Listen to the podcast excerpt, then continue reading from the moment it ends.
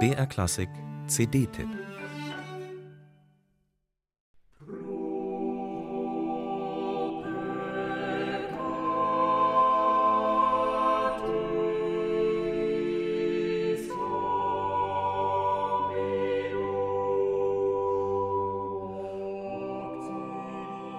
Es ist, als trage einen ein breiter, ruhig dahinfließender Strom mit sich fort. Man taucht ein und überlässt sich eine Stunde lang ganz diesen wunderbaren Renaissance-Motetten, Musik, die aus unendlich weiter Ferne zu erklingen scheint.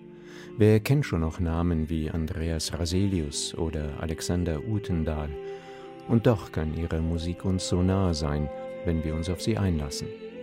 Wie eine Perlenkette reihen sich die 17 Kompositionen aus dem 16. Jahrhundert aneinander. Sie ähneln einander und doch hat jede ihren eigenen Ton. Vor allem ist eine schöner als die andere.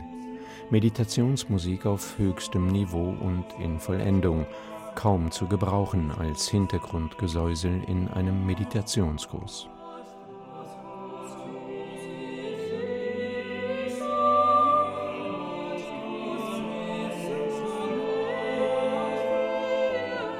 Die Musik der Renaissance war schon historisch, als der Regensburger Kanoniker und Musikforscher Karl Proske im 19. Jahrhundert damit begann, alte handschriftliche Stimmbuchsätze zu sammeln.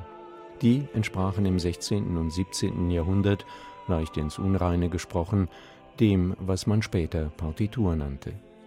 Proske war ein Fan dieser alten Vokalmusik. Von ihrer Wiederbelebung versprach er sich eine Renaissance der Kirchenmusik, die nicht zuletzt unter den napoleonischen Kriegen und den Säkularisierungen der Epoche gelitten hatte. Für Proske hatten Palestrina und seine Zeitgenossen die reinste Form geistlicher Musik komponiert, weshalb er sich leidenschaftlich um ihre Wiederaufführung kümmerte.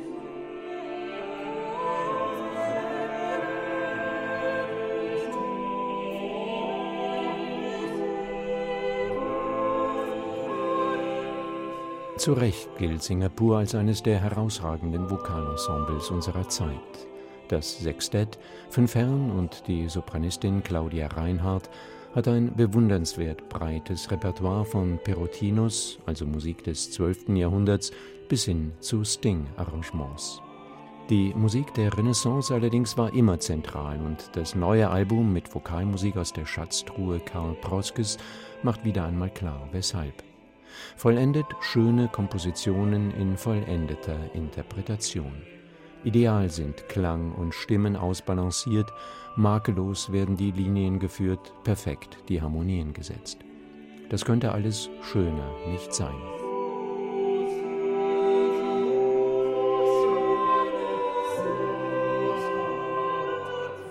Vielleicht ist das die Musik der Stunde, die richtige Musik für unsere hektisch rastlose, von Unrecht, Krieg, Grausamkeit und Ängsten geprägte Zeit.